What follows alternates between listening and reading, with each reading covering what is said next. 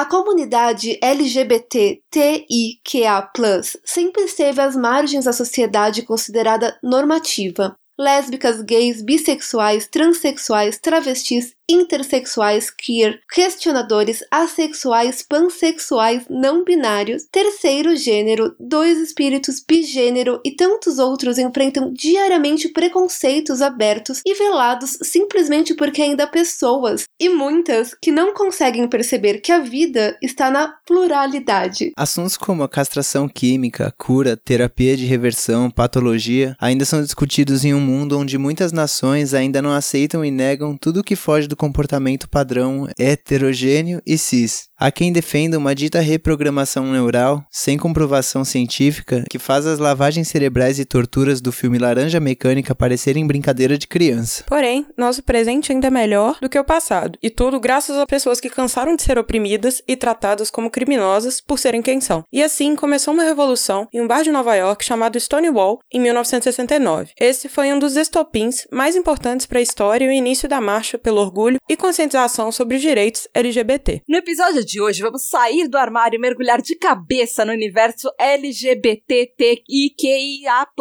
Então, abra seu peito, coração e cabeça para um debate sobre história, política, sociedade e comportamento, cheio de preconceitos, estigma, orgulho e também vitórias. Pegue a bandeira arco-íris, vista o figurino que traduz o seu verdadeiro eu e prepare-se para dar um chantei you stay e entrar em uma luta sem volta por voz, representatividade na LGBT Race do PQPcast. Por quê?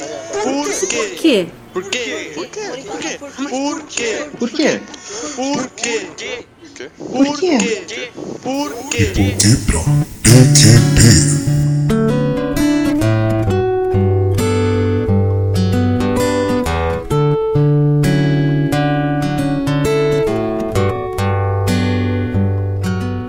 Fala galerinha PQPquesteira, começando mais um De Porquê pra PQP, o podcast que explica os plot twists da vida real. Eu sou a Tata Finoto. Eu sou a Dani Policastro. Eu sou a Julia Ripley. E eu sou a Natália Matos. E é isso aí, meu ouvinte. A gente tá na segunda parte agora do episódio LGBTQI e preconceito, orgulho, história e tudo que você precisa saber. Então, se você perdeu a primeira parte, vai no episódio da semana passada e confere lá e depois volta aqui. Mas vocês também podem ouvir esse primeiro e voltar lá, faz a ordem que você preferir, mas é importante ouvir os dois. E aqui comigo estão duas pessoas maravilhosas, que a Daniela Policastro, ela é vocalista da banda Alameda dos Anjos. Ela também é criadora do projeto Nova Tríade e ela escreve músicas que ajudam as pessoas a se conectarem com seu verdadeiro eu e deixar os medos e os preconceitos de lado. Oi, Dani, bem-vinda de novo. Obrigado mais uma vez, de novo, pelo convite. E também a Julia Ripley Teotônio, que ela tem 28 anos, ela é estudante de psicologia mineira e uma pessoa livre. Oi, Julia. Oi, querida. Oi de novo, gente. E ouvinte, lembrando que a gente tentou representatividade de todo mundo. Nós tínhamos outros convidados, tivemos alguns imprevistos, então nós estamos com a Júlia, que ela é bi, com a Dani, que é trans e não binária. E nós, infelizmente, não conseguimos uma menina lésbica e uma pessoa gay. Nós tínhamos e tivemos pequenos problemas, mas tudo bem, porque a gente tem muita coisa que falar ainda hoje. E, meu ouvinte, nós trouxemos pra vocês leis e preconceito e sociedade. E hoje vai ser pesado, hein, gente? Hoje vamos colocar hoje vai a boca no trombone. então, fica com a gente.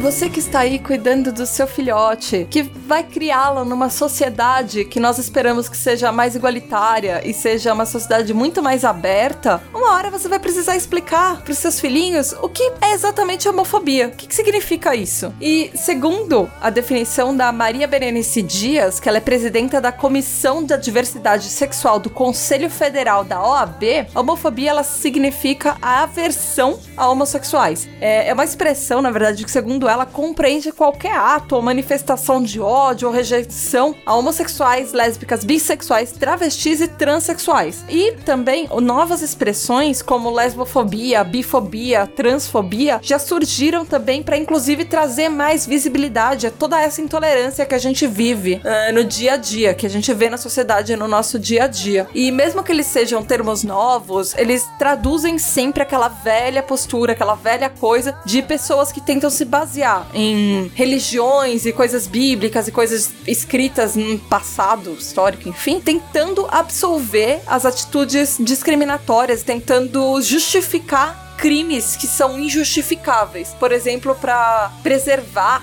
o direito, entre aspas, que eles acham que eles têm de externar ódio contra alguém e essas pessoas usam isso para elas não correrem risco ou elas acham que elas não correm risco de serem punidas por causa disso. Infelizmente, na nossa Constituição Federal, homofobia ainda não caracteriza um crime e isso é uma coisa muito importante da gente falar, porque todos os crimes de homofobia, eles acabam sem, entrando em outras leis e eles acabam, por causa desses outros crimes que eles entram, eles acabam até tendo uma pena atenuada. E assim, a nossa Constituição, ela assegura o exercício dos direitos de valores né, da sociedade, enfim, como por exemplo, a gente tem direito sem preconceitos a, sociais individuais, direito à liberdade, direito à segurança, direito ao bem-estar, desenvolvimento, igualdade e justiça. Todo mundo deveria ter isso pela Constituição. E isso é uma coisa que é um problema, porque algumas pessoas não têm. Inclusive, é difícil você saber quais os reais números dos crimes de ódio à sociedade LGBT, porque muitos desses crimes entram em outras categorias. Por exemplo, crimes contra mulheres lésbicas muitas vezes entram na Lei Maria da Penha e não necessariamente crimes contra LGBTs. Mesma coisa que acontece com, com mulheres trans, muitas às vezes crimes contra homens gays às vezes entram em outras leis e às vezes esses dados, saber o que que foi exatamente a homofobia fica meio meio mascarado. Então, às vezes, até os dados de pesquisa ficam um pouco difíceis. Mas, segundo essa presidente da Comissão de Diversidade Sexual do Conselho Federal da OAB, ela fala que o Brasil é um dos países que registra o maior número de crimes homofóbicos no mundo. É um dos países que tem mais isso. E é uma coisa que é muito preocupante. Gente, vamos falar de preconceito hoje. Dani, Júlia, quais os maiores preconceitos que vocês veem na sociedade normativa, nessa sociedade que a gente vive? Quais os preconceitos velados e aqueles expostos que vocês passam todos os dias ou que vocês veem? Pessoas que vocês conhecem e pessoas da comunidade LGBT passam? Para começar, primeiro que eu enfrento, na verdade, todo dia, na verdade, por enquanto é o que eu mais enfrento, é realmente com a minha família. Eu, meus pais são evangélicos, eu já tentei conversar com eles diversas vezes e a gente nunca chegou a lugar nenhum porque eles não querem entender. E por causa disso, o que eu sofro mais mesmo ainda é dentro de casa. Aqui eu não posso ser o mesmo e na rua eu o que eu passei já foi muito pouco comparado ao que a, a, maioria das pessoas, né, que realmente já se assumiram e passam a ter outros problemas por isso, né? Dani, tem uma estatística que mostra que o número de mulheres e homens transexuais no mercado de trabalho, é, ele era uma estatística bem perigosa, porque essas pessoas não têm tanta abertura do mercado de trabalho, principalmente mercado formal. Então são pessoas que geralmente estão, de certa forma, à margem da sociedade, muitas delas é, acabam indo para prostituição. Como é que você vê isso? Futuro de carreira, futuro. Como é que é assim, vida acadêmica, vida de carreira para uma pessoa trans? É, geralmente é, acabam ficando limitadas realmente à prostituição ou a, sei lá, sal, é, salão de beleza, coisa assim, tipo com cabeleireira, mas ah, realmente isso é péssimo péssimo, né? Porque eu mesmo, eu trabalho num, num call center, lá tem um pouco mais de liberdade, mas mesmo assim, tipo, eu, eu tenho preguiça às vezes de, de explicar para todo mundo todo dia. Uma vez ou outra eu, eu fui eu fui vestida como, como Dani mesmo, geralmente eu, eu uso minhas roupas masculinas mesmo, até porque eu não posso sair de casa com outra roupa. Mas aí é muito difícil você ter que toda vez ficar explicando para as pessoas e elas não vão entender. Mas ainda assim, sei lá, Eu acho que isso também pra mim é um pouco mais fácil, exatamente por ser não binário, então não, não é uma coisa que me afeta tanto, assim. Mas eu, eu já vi, vi casos de muitas amigas, assim, mesmo que, que sabe, não, não pode. Eu tinha uma amiga minha, inclusive ela, ela, ela foi assassinada um, tempo atrás. Nossa. Ela, ela tava fazendo faculdade e, ela, e pra pagar a faculdade ela, ela era garota de programa. Tipo, ela ia, ela tava fazendo. Eu não lembro exatamente qual era o curso, mas ela, ela ia ser arte educadora, tava terminando a faculdade e, e ela fazia programa pra manter o, o curso até terminar. Ela tava, inclusive, participando do, proce- pro- do processo seletivo da, da prefeitura pra participar do pro- programa, se não me engano, do PA, Programa de Iniciação Artística. E acho que ela até tinha passado já. Que nem nesse caso, arte é um pouco mais aberto pra isso, né? Mas pra outros mercados realmente é bem impossível, assim, você aguentar o ambiente ou, ou se você se você tem isso se você tiver acesso a ele. Uma coisa, uma coisa nesse ponto, uma, é uma, uma coisa é você ser gay e, uma, e outra coisa é você ser trans, né? Porque é uma coisa que você não tem, nem que você quisesse, você teria como esconder. Então, Ah, você falou que você veste tanto roupas com- de homens quanto mulheres, mas você ainda é uma mulher trans. Você faz essa dualidade de gêneros, essa transição entre os dois. Mas vo- você usa pronomes mais femininos quando você se refere a você, certo? isso. E mesmo no trabalho, você, você usa, ou não, ou você adapta isso à realidade do trabalho justamente pra evitar ficar explicando e esses problemas. Quando você tá vestida de, de homem, você. Assim, vestida de homem, tipo, ai, desculpa, gente, que expressão horrível, mas quando você tá vestida de. Sei lá, quando você tá vestida vai de menininho, você, tá- você usa mais pronomes masculinos, quando você tá vestida de Dani, você, você usa pronomes femininos. Ou você muda isso também, por causa do não binário? Ah, Eu me adapto, na verdade, não é nem por ser não binário, mas, mas é por. sei lá, até eu. Enquanto eu não consigo realmente sair de casa e, e viver plenamente como Dani, eu acabo, eu acabo. Eu fico me adaptando, né, ao, ao ambiente, assim. Até eu ter realmente minha liberdade pra ser quem eu sou. E Júlia, e você? Quais os preconceitos que você passa no dia a dia? Ainda mais que você disse que você tá num relacionamento e tudo. Você deve ter ah, alguns preconceitos, não só do resto da sociedade, mercado de trabalho, família, mas algumas coisas relacionadas a isso também, né? Ah, sim, com certeza. Primeiro, só um comentário mesmo sobre uma coisa que você acabou de falar: é que é melhor uma pessoa que percebe que talvez não esteja falando do jeito melhor pra outra pessoa do que a pessoa que não pergunta. Me expliquem, por favor. É, é ótimo. Me É corrijam. ótimo, sabe? não, mas é ótimo. Só de você falar assim, olha, talvez eu não esteja falando do jeito certo, já é bom porque quer dizer que você se importa. Isso já é muito bom. eu acredito que seja muito bom. Mas quanto às questões de, de preconceito por ser bissexual especificamente, por exemplo, quando você tá solteira, as minhas amigas querem me apresentar pessoas e às vezes falam com a pessoa, ah, ela é bi, tá? Pra ver se a pessoa vai querer me conhecer ou não. Às vezes até pra fazer amizade, elas já avisam. É tipo, tem que ter um, um- um aviso, um disclaimer, assim. Não, mas tem um aviso, assim. Os meus amigos mais chegados não não fazem isso. Não me apresentam ninguém, então não passam por isso de dar um aviso antes. Mas, por exemplo, meu irmão foi me apresentar um amigo dele pouco tempo atrás, chegou no menino falando assim mesmo, olha, minha irmã e minha família toda, todo mundo é hétero, todo mundo é de boa, todo mundo é de igreja, mas minha irmã não é não. Então, só te avisando. Você ser bi exclui você ser de igreja, é isso?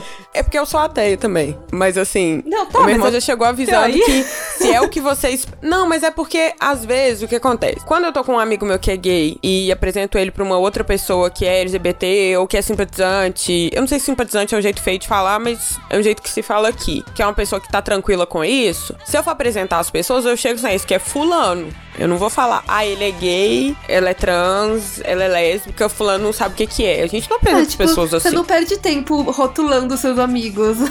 Não, tipo, a gente não tá no, no- A gente não tá eternamente no Tinder, ou no Badu, ou no, no que que for. Então, assim, você fala o nome da pessoa, se apresenta, ou se vira aí, gente, se conhece aí. Mas no caso, por exemplo, da minha família, porque ela é mais certinha, assim, todo mundo tem uma namorada, vai lá em casa, e, e igreja, e crisma e essas coisas. O meu irmão já avisou pro menino, pro menino não ter a ideia errada de mim. e me contou depois como se tivesse feito um grande favor. E qual seria a ideia errada? Ele acabou me fazendo um favor porque aí o menino não teve interesse e, tipo, não perdi meu tempo. Você sente um pouco desse preconceito? Porque existe um estigma, né? De bi é a pessoa, sei lá, é, é a pessoa que fica com. que vai. Eu, eu, vou, ser- eu vou ser muito, uma expressão muito horrível, desculpa, mas é, é, é o total flex do rolê. Não, tem coisa pior. Passar o rodo, é.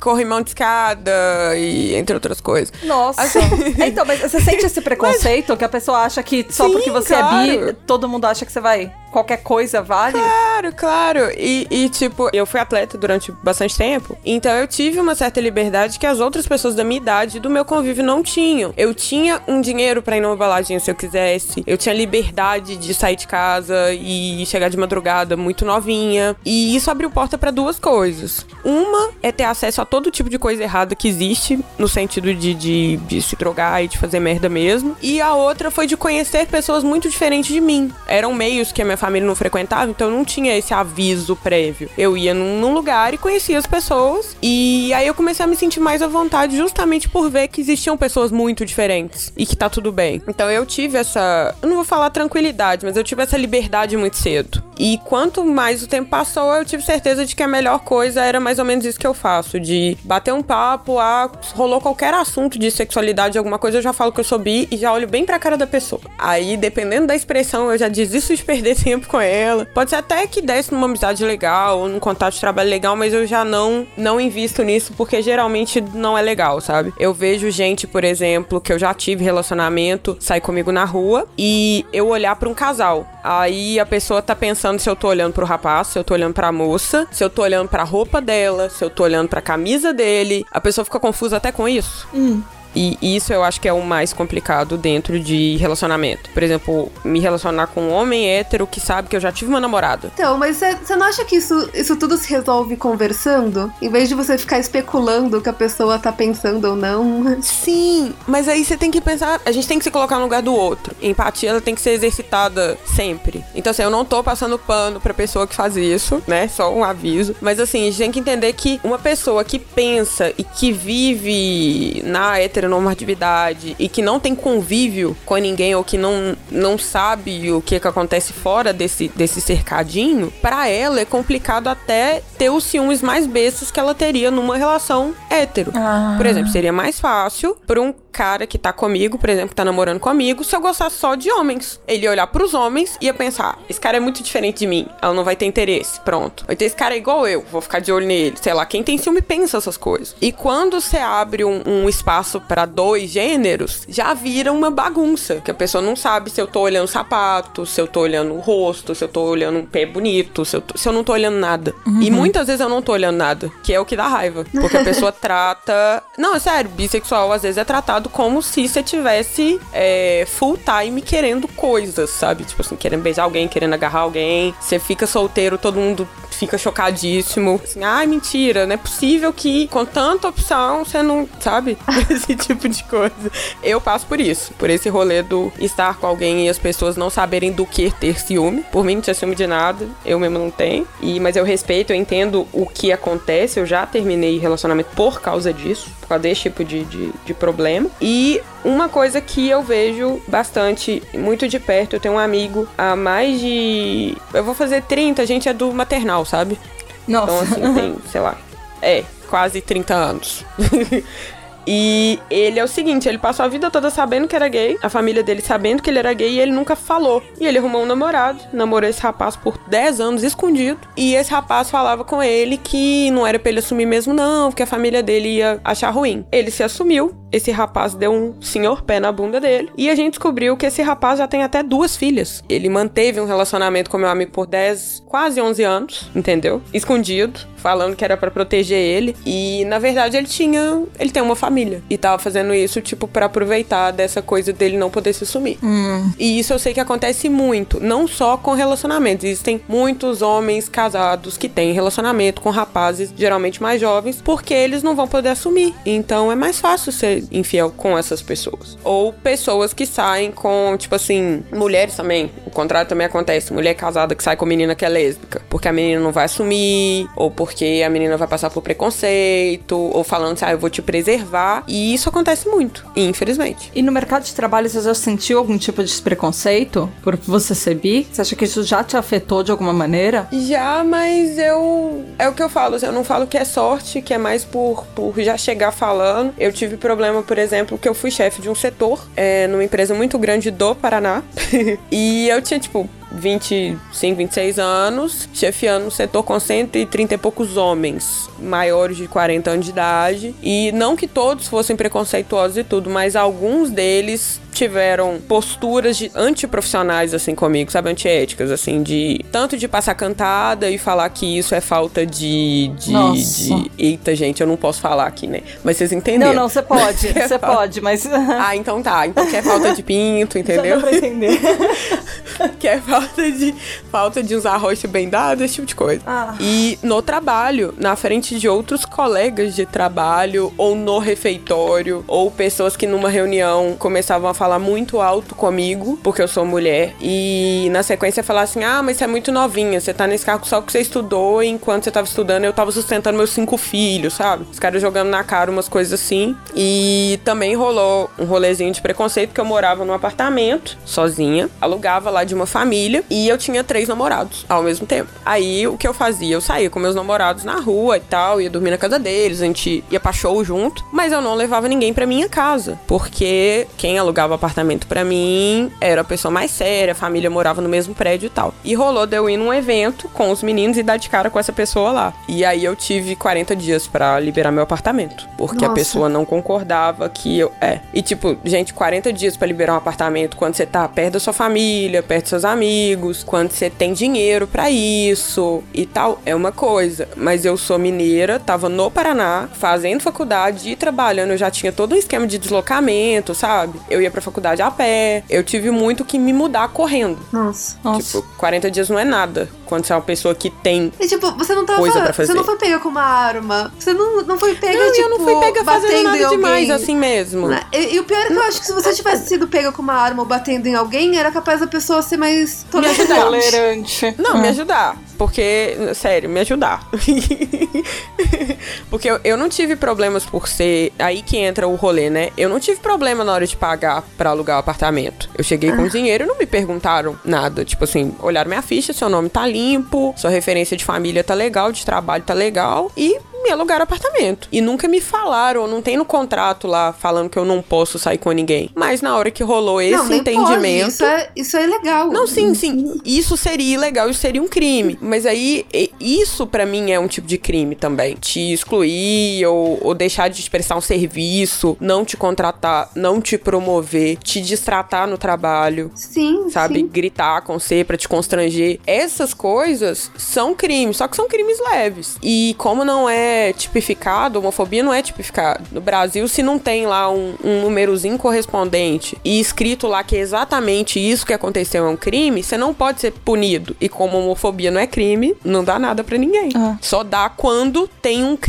já na lei e aí você alia, você, você faz a conexão do que aconteceu com esse crime, entendeu? É por isso que cai pra outras coisas. Cai pra agressão verbal, cai pra injúria, se for injúria racial, injúria racial, cai pra outras coisas, não cai pra homofobia porque não existe. Então, enquanto não, não tiver na lei, a gente nem vai saber o quanto disso acontece. É, e uma coisa que a gente tava falando até no último episódio, que a gente chegou a citar, é que cada vez mais estão voltando movimentos que tentam causar invisibilidade da comunidade LGBT. Então, não só invisibilidade, mas fazer com que é, coisas, por exemplo, a cura gay, que chamam de cura gay, na verdade é a cura LGBT que tentam fazer com que as pessoas, entre aspas, parem de ser quem elas são, como se existisse um tratamento. Ou, por exemplo, mostras de arte como o Que- Queer Museum, que foi fechado por não ser padrão do, do que as pessoas da sociedade hen- heteronormativa esperam. Como é que vocês veem isso? Como é que vocês veem todo esse movimento social que tá acontecendo no não só no Brasil como no mundo para tentar fechar a comunidade LGBT e tirar os direitos que vocês já conseguiram? Gente, ao meu ver é o seguinte, as informações estão aí pra todo mundo, pra todo mundo que tem acesso a elas, mas assim, estão mais acessíveis do que nos últimos, sei lá, 30 anos atrás. E infelizmente o acesso às informações não quer dizer que elas vão ser utilizadas para bem, não quer dizer que elas vão ser compreendidas e não quer dizer que as pessoas vão se unir pra se proteger ou pra proteger quem não é igual a elas. Por exemplo, pra mim, eu entendo que uma pessoa que não é LGBT ou que não é simpatizante, no dia da parada gay, daqui, por exemplo, tem gente que não sai de casa. Pra ninguém pensar que a pessoa tá indo pra parada gay. Pra ninguém pensar que a pessoa apoia aquilo. Como se fosse uma coisa absurda. O que pra mim é um, um ganho de poder comemorar, de poder lutar e de poder ter uma abertura pra falar disso, pra muitas pessoas é um retrocesso. O que a gente chama de progresso, pra essas pessoas é um retrocesso. Então, se do nosso lado nós temos meios de nos unir e de nos organizar e lutar a favor de mais direitos, infelizmente do outro lado também vale a liberdade de expressão, também vale lutar pelo que eles acham que tá certo. Então eu acho que assim, infelizmente o que é progresso pra gente é retrocesso pro outro, e isso só vai ficar equilibrado quando nós nos unirmos o suficiente para mostrar para as pessoas que não tem lado, na verdade. Que na verdade o lado que existe é o lado do, do cidadão e o lado do ser humano. Que assim, você pagou seus impostos? Beleza, então você tá ok com o Estado, sabe? Ah, você cuidou da sua casa direitinho? Ah, você não cuidou? Você é uma pessoa que é incapaz? Então o Estado vem cá e ajuda essa pessoa. O vizinho vem cá e ajuda essa pessoa, porque isso também é uma obrigação sua, sabe? Enquanto não for assim, nada vai para frente. Quanto ao Kirmuzil, o que eu acho é só que as pessoas estavam divulgando coisas sem pesquisar nada sobre elas, né?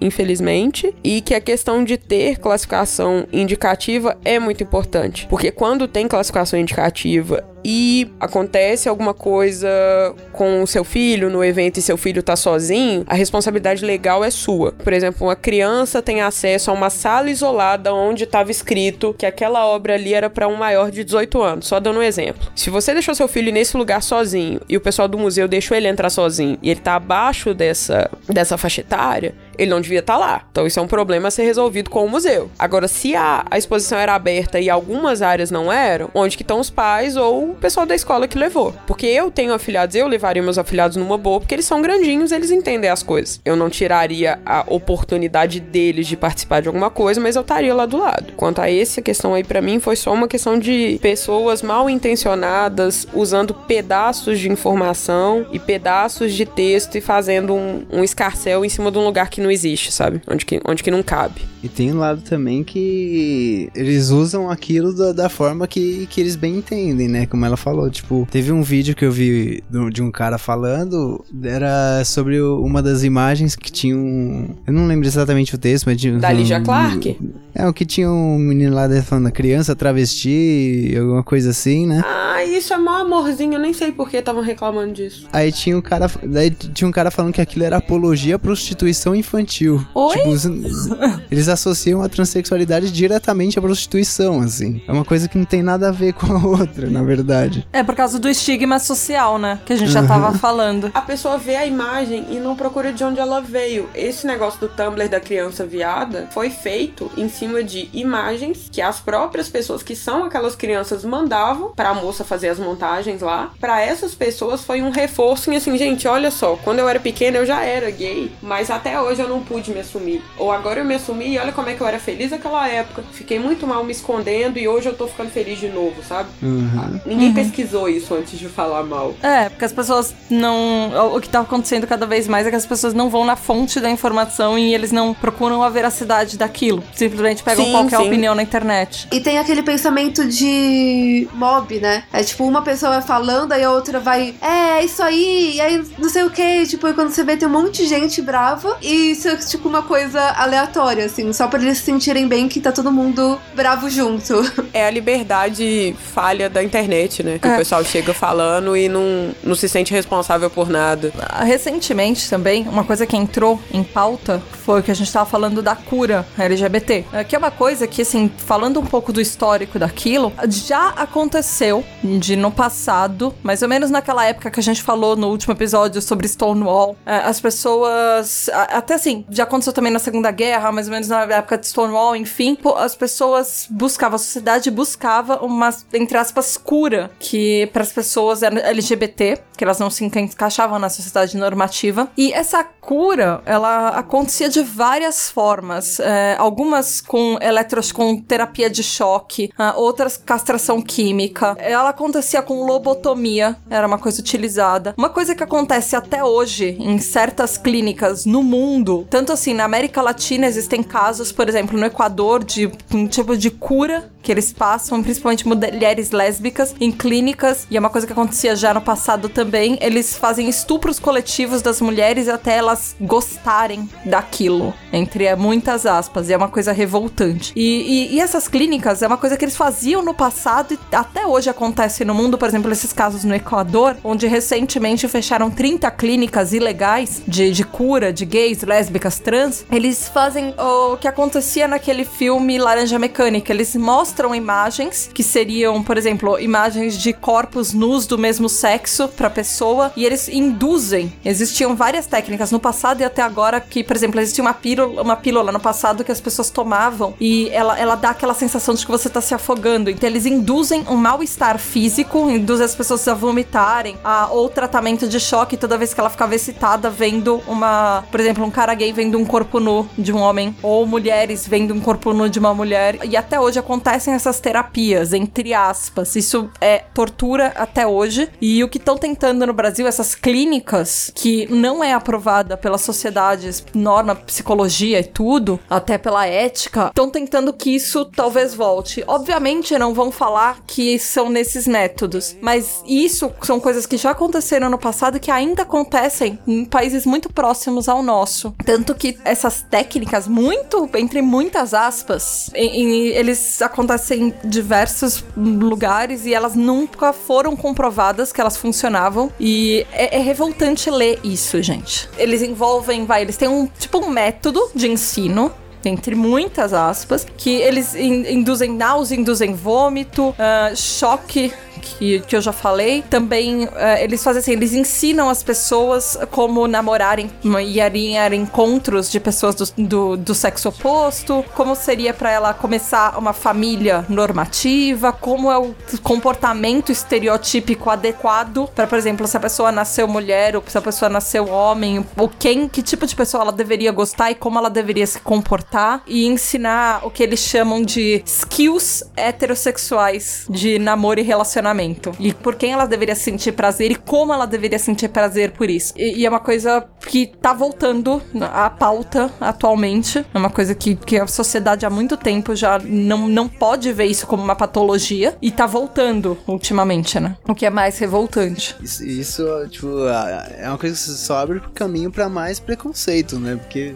a partir do momento que, que dão a liberdade para esse tipo de tratamento acontecer, é, não dão a liberdade, mas que dizem que é uma doença, que, que tem tratamento, mais vão falar que a, que a gente que tá errado e, e, e precisa disso, precisa de uma cura, né? Que, que não é natural, digamos assim. É, até porque historicamente, algumas pessoas elas iam procurar por vontade própria. A maioria dos casos são pessoas que as famílias, famílias uh, religiosas geralmente, internam parentes nas clínicas, mas muitos casos já aconteceram no passado das pessoas se voluntariarem ao tratamento, se delas irem por vontade própria. Por quê? Porque a sociedade chegou num ponto que ela, a pessoa não se aceita e ela acha que, é que tem alguma coisa errada com ela. Então ela acha que ela quer tentar ser o, um, o que a sociedade costuma, é, chama de normativo. A pior tortura, violência que você pode fazer com alguém é quando você fala para ela que ela não é normal. O que ela é é errado. Você tá. Você fala pra pessoa que ela não pode ser aquilo que ela sente naturalmente que ela é. Para mim começa tudo dessa maneira, né? O ser humano ele não tem limite, né? Depois que ele, ele resolve que uma coisa ela tem que ser daquele jeito, aí ela vai extrapolando até a, ato criminal, ato de tortura, tal, crime de violência, né? Contra ela, contra as outras pessoas. Mas começa daí. É, a sementinha, né? É de quando você tá você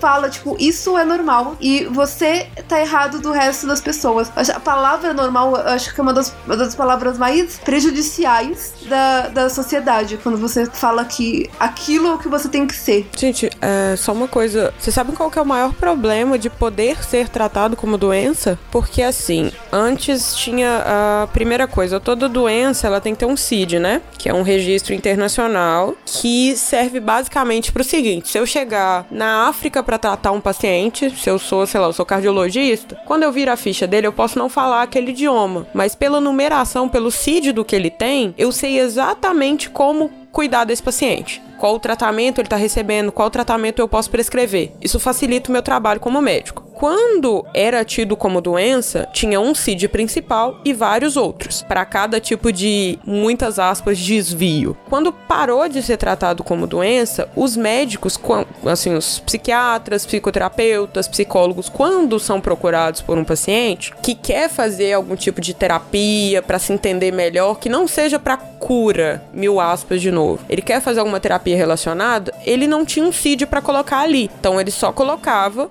que a pessoa tá fazendo terapia, que ela tá, sei lá, com um problema para dormir, que ela tá com um problema de se sentir bem com ela mesma, que ela tá com um tipo de depressão. Ele, ele classificava dessa forma. Agora que pode voltar a ser tratado como uma doença, tem dois grandes problemas. Um, essas fichas da, principalmente da parte de psiquiatria, elas ficam registradas num banco de dados. Então, na prática, qualquer empresa grande, qualquer pessoa que quiser saber sobre um funcionário, sobre uma pessoa da comunidade, sobre até alguém com quem você se relaciona, consegue ter acesso a isso. Não é muito difícil ter acesso a esse tipo de coisa, infelizmente. E o segundo problema é que quem financia a maior parte das clínicas de, de reversão ou de qualquer nome que eles deem para isso é a comunidade evangélica. Sim. Inclusive com apoio da bancada evangélica. Então, a partir do momento que se autoriza isso, se autoriza que eles peguem mais dinheiro de dízimo ou de o que eles fazem de investimento e criem mais clínicas, forcem para que mais fiéis e filhos de fiéis vão fazer isso também. Porque a gente sabe que dentro desse meio isso é imposto, isso não é opcional. Eu não sei se vocês sabem disso, mas no Irã é um dos países onde tem mais. É, a, gente, a gente fala como leigo reposicionamento de gênero, né? Mas essa cirurgia que é feita para pessoas trans no Irã é o seguinte: se você tem a certeza de que você nasceu e foi identificado como homem e é uma mulher, você é obrigado a fazer cirurgia. Você tem um período entre um ano e um ano e meio para se decidir e é obrigatório fazer. Como a cirurgia é muito cara e delicada, o Estado custeia. Então, por um lado é bom porque a pessoa que tem interesse interesse consegue fazer isso via Estado, e por outro lado é ruim porque a religião de lá é o Islã. Hum. Então é muito comum uma pessoa gay fazer uma terapia ou uma ou a reversão mesmo por imposição estatal, entendeu? Ela não é uma pessoa trans, mas ela faz para ser aceita na comunidade de novo, Ah. ou para não morrer, ou para não ter outras sanções. Então assim, é um ganho seu país onde tem mais dessa dessa cirurgia via Estado? É um ganho ser via Estado, mas a quantidade não é uma vantagem. É, aqui o SUS, ele custeia também essa adequação, reversão. Eu não sei como, como Ah, fala. é, é. Mas é a transição, cirurgia de né? resignação, né? Sexual. Isso, Isso, desculpa. resignação. Obrigada, Dani. Eu Obrigada. tava tentando lembrar também o nome. Mas também tem, tem alguns problemas aqui também, porque o, o tratamento do SUS que tem que falar que você realmente é uma pessoa trans, e são, são outros problemas mais embaixo, né? Pra ele permitir esse tratamento, pra ele permitir a cirurgia e todo o resto. Mas, gente, vocês acham que a representatividade na cultura e na sociedade é uma maneira da gente mudar isso? Mudar até assim, toda essa visão que algumas pessoas têm que precisa de cura, que arte LGBT é uma arte que pode ofender a crianças. E, e até recentemente foi votada a escola sem partido, que eles tiraram da pauta da escola sem partido ensinar sobre gênero na escola. Eles acham que não é uma coisa que você deve ensinar, e em compensação as pessoas estão falando pra voltar a ensinar religião ao invés de ensinar sobre gênero. Então vocês acham que representatividade na cultura e mais diversidade é uma, é uma forma de combater isso? Eu, assim, eu acho que até já, já vem surgindo bastante,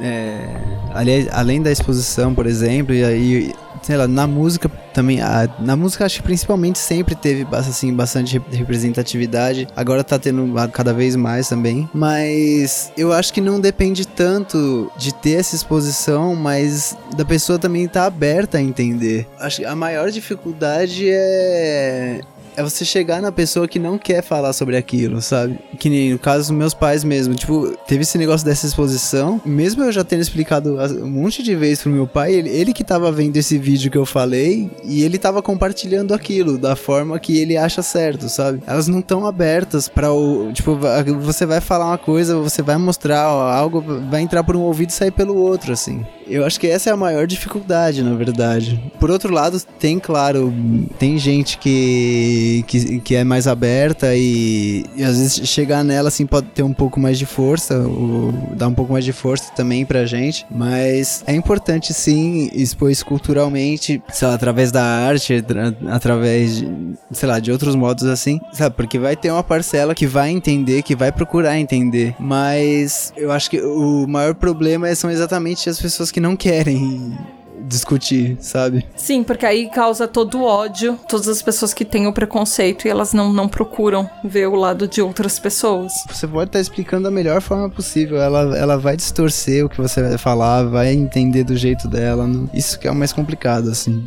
E Julie, você, você acha que a representatividade LGBTQI+, A+, você acha que é uma maneira de reverter essa situação? Para mim, passa por três vias. A cultura é muito importante sim, é, representatividade importa muito, muito de verdade, mas para mim passa por três vias. Uma é a via econômica, porque se você é uma pessoa gay, lésbica, trans, bi, o que for, se você não encontra onde trabalhar, se você não consegue estar tá no, no meio acadêmico, você não consegue ir pra faculdade, se você conseguir uma bolsa, mas não tem pais que te banquem, por exemplo, você precisa de um transporte, você precisa de um tênis, você precisa de, de uma certa estrutura para estudar e para trabalhar. Se você não é aceito e é posto para fora de casa, por exemplo, ou se você fica em casa e não tem recurso, você não cresce, você não consegue estudar, você não consegue ter um mínimo de dignidade. Então, para mim, primeiro é a via econômica, a gente mesmo se unir, quem é LGBT e quem não é, mas que apoia, se unir para fomento de comércio, fomento de ação cultural, fomento de oficina, de qualquer coisa onde a gente possa se expressar melhor e, e se sustentar. E a segunda via é o meio acadêmico, porque não me adianta a gente brigar por causa de cartilha de escola se o professor que vai aplicar isso tá querendo doutrinar ou quer cercear a liberdade de um aluno, se o aluno vai perguntar e vai ser reprimido. Não adianta nada a gente brigar para não ensinar só religião ou só um tipo de religião. Inclusive, a semana passou, né? Uma parada que a escola pode se declarar por uma determinada religião ou religiosidade. E aí, o seu filho que tá lá na escola pública vai ser livremente doutrinado por 4, 5 anos. Então, assim, não adianta a gente brigar só por essas leis menores de, que vão direto lá na, na pauta da educação, se quem vai ensinar, quem vai ser o pedagogo do colégio, o psicólogo que vai atender esse menino na rede pública, tá sendo ensinado do jeito errado também, entendeu? Aí não, não adianta. E aí a terceira coisa para mim seria o meio conseguir fazer isso através da cultura. Conseguir com peça de teatro, curta-metragem, ensinar dança, ensinar, sei lá, você fazer a horta da sua casa, na sua comunidade, você começar a partir disso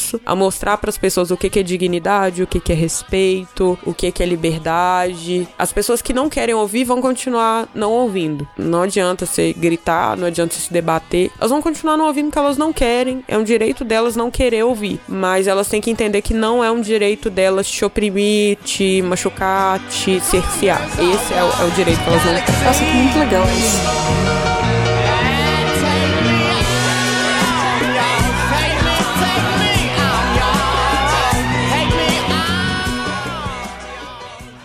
I have one thing to say.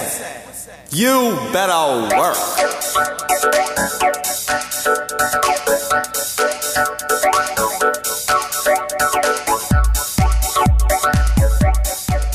Eu agradeço muito a vocês duas, Júlia, Dani, por vocês trazerem um pouco o lado de vocês e um pouco a, a visão e o mundo, o dia a dia de vocês pro PQPcast. Ouvinte, a gente vai ficar devendo para vocês uma participação lésbica, uma participação gay e outras tantas representatividades que a gente precisa. Mas quem sabe isso gera outros episódios também pra gente falar de muita coisa que ficou de fora da pauta. Dani, Júlia, só tenho realmente a agradecer por vocês participarem participarem desses dois episódios com a gente, por vocês engrandecerem o podcast, os episódios e trazerem pra gente um pouco mais de tudo o que vocês passam e até mais diálogo. Como vocês mesmas disseram, é o que tá, a gente tá precisando no nosso dia a dia, é mais diálogo, é pa- parar pra ouvir o lado do outro e entender o lado de quem realmente vive uma situação, em vez da gente colocar o nosso dedinho e o nosso achismo em tudo. Obrigada de verdade vocês duas. E Ná, se você quiser abrir o diálogo com o PQPcast e questionar a sociedade e falar sobre mais representatividade e diversidade na própria podosfera, como é que faz? Você pode mandar um e-mail para pqp.pqpcast.com. Ou você vai lá no Facebook, na página de porquê pra PQP e fala pra gente se você sofre algum tipo de preconceito ou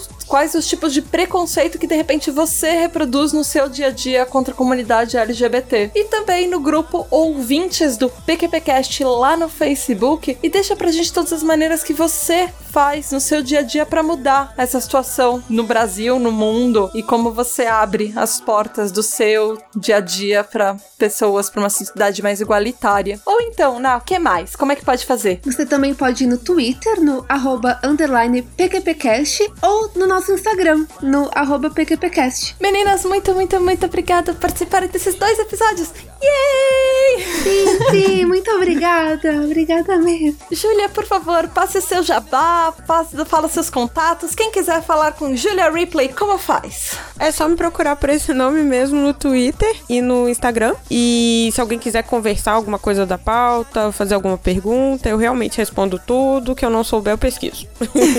aí pode me mandar no DM lá, que eu sou super tranquila. E é isso aí. Obrigada, gente, por me convidar. Obrigada, Dani. Se eu tiver falado alguma coisa de um jeito que incomodou alguém, gente, desculpa.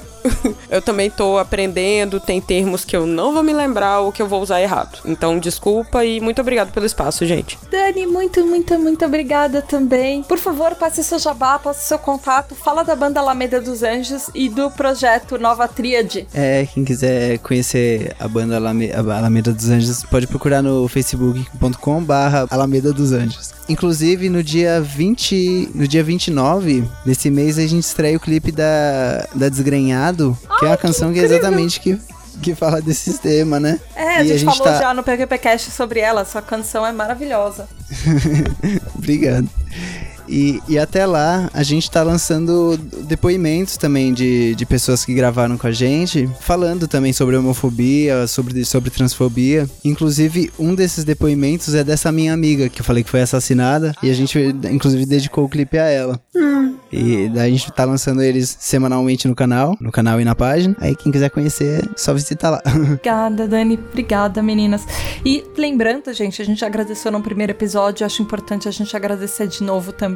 Dar os créditos pro pessoal do The Library is Open, que é um podcast fantástico LGBT brasileiro, que inclusive trouxe, nós usamos alguns episódios deles para pesquisa. Também o Anticast, que eles lançaram recentemente um, um episódio sobre comunidade LGBT também. E o podcast Stuff You Should Know sobre Stonewall, que a gente usou no primeiro episódio desse nosso especial LGBT no É um PQPcast. episódio incrível, inclusive, recomendo. Isso. E não esqueçam, por favor, também de incentivar mais podcasts LGBT na nossa comunidade, na nossa pequena comunidade da Podosfera. Também é muito importante. E vamos abrir esse diálogo. Dani e Júlia, vocês sabiam que se vocês forem lá no site do PQPcast com coraçõezinhos de diálogos e mais respeito aparecem nas telas de vocês? Agora eu sei. Então vai lá você também, meu ouvinte, e clique dê coraçõezinhos em cada post e vamos povoar o mundo e o site do PQPcast com mais representatividade LGBT. Meninas, muito obrigada e por favor, mandem que alguém ou alguma coisa pra PQP. Ah, gente, eu vou mandar os preconceituosos de novo, porque não tem jeito. Enquanto tiver dois na ativa, eu vou continuar mandando. E você, Dani? É difícil não mandar outra coisa também. mandar outra coisa também nesse momento, assim. Eu queria mandar pessoas que confundem o direito delas à religião com o direito delas de tirar a liberdade dos outros. Perfeito também. é isso aí, galera. Acho que vocês falaram tudo que precisava ser dito neste momento. Precisamos de mais episódios. é isso aí, galera. Beijo da Tata. Tchau. Beijo, gente. Tchau. Tem sempre alguém lá fora me ensinando um jeito melhor de odiar, me dando uma cura que eu não vou usar tão fácil assim.